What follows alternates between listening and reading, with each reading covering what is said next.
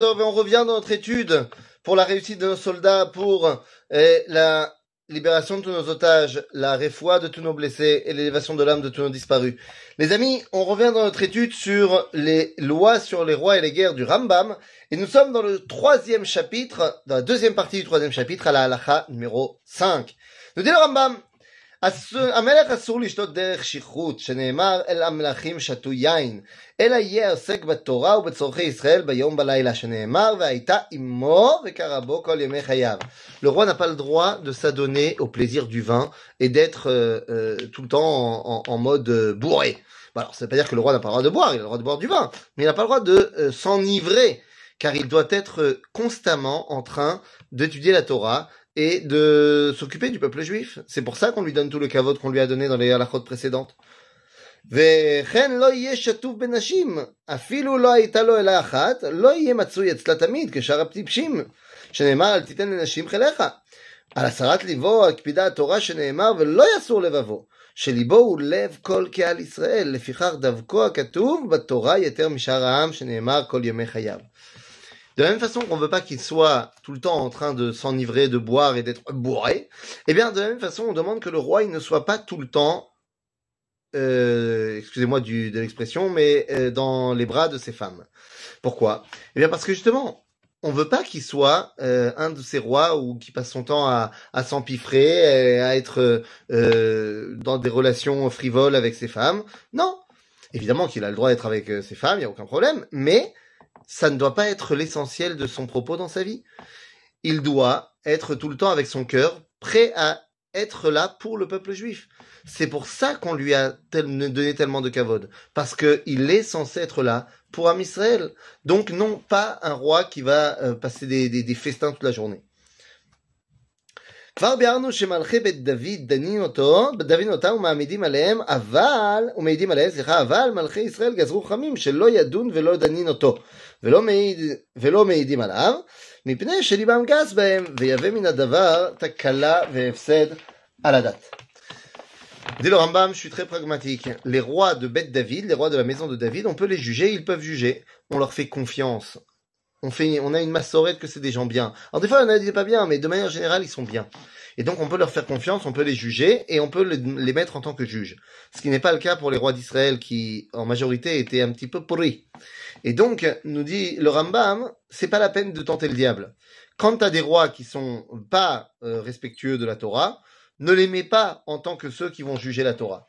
Tu, tu, tu pourras rien dire, c'est le roi, machin, donc vaut mieux pas le mettre à cette place-là, pour pas qu'il arrive à faire n'importe quoi. Maintenant qu'on a donné le kavod du roi, il y a des conséquences.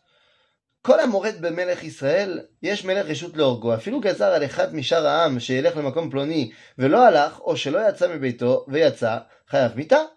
ואם רצה להורגו, ייהרג, שנאמר כל איש אשר ימרה את פיך. וכן כל המבזה את המלך ומחרפו, יש למלך רשות להורגו, כשימי בן גרה.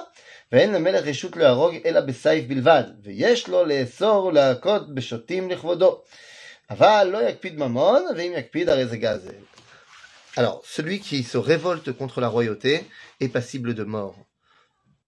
Et oui, le roi il te dit d'aller là, tu vas pas, tu es passible de mort. Mais comprenons le rationnel. Nous dit la Mishnah en Pirkei si on ne craint pas la malchoute, alors c'est le Far West. C'est le Far West et on ne peut pas faire ça.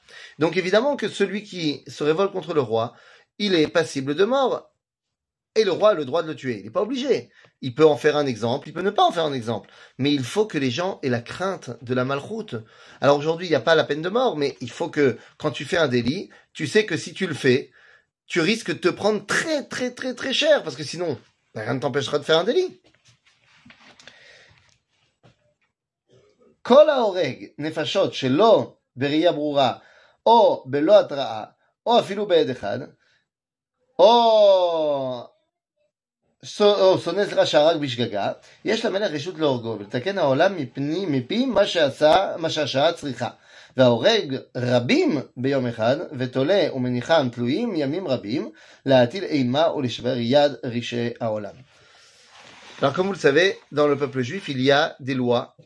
des lois qui vont régler le- la justice du peuple juif. Et donc des fois le Sanhedrin, eh bien, il y a des choses qui, où la, la personne est chayav mita. Alors d'abord, vous savez que chayav mita ne veut pas forcément dire qu'on va euh, le mettre à mort, la personne. Mais en tout cas, il y a des lois. Mais sauf que, comme dans tout système de loi, eh bien, il y a, il y a des petites interstices dans la loi où on peut s'im- s'imbriquer dedans. Il y a des gens qui pourraient trouver le moyen d'utiliser le système pour faire des choses terribles et que le Sanhedrin ne puisse pas juger parce qu'il y a eu qu'un seul témoin, parce que euh, la personne elle a fait mais il n'y a pas de vraies preuves. Tout le monde sait mais c'est pas des preuves recevables. Bekitsour, dans ces cas-là, eh bien le roi a le droit de tuer euh, pour l'Etaken à Olam, c'est-à-dire pour faire en sorte que la société euh, soit viable. Soit viable. Il faut que le roi soit le contrepoids euh, du Sanhedrin, que là où le Sanhedrin ne peut pas agir, eh bien la malchoute peut agir. Maintenant, c'est pas lui qui décide tout seul, c'est le Sanhedrin qui vient lui dire, regarde, ce cas-là, moi je peux pas le juger. Gère-toi. On sait que c'est lui qui a tué, qui a fait du mal, machin, mais nous, on peut pas, d'après la loi, on peut pas gérer. Mais toi, d'après la malchoute, tu peux gérer. Et en cela, eh bien, lorsque les deux travaillent de concert, eh bien, le bien peut résister et survivre et s'imposer dans le monde. À bientôt, les amis.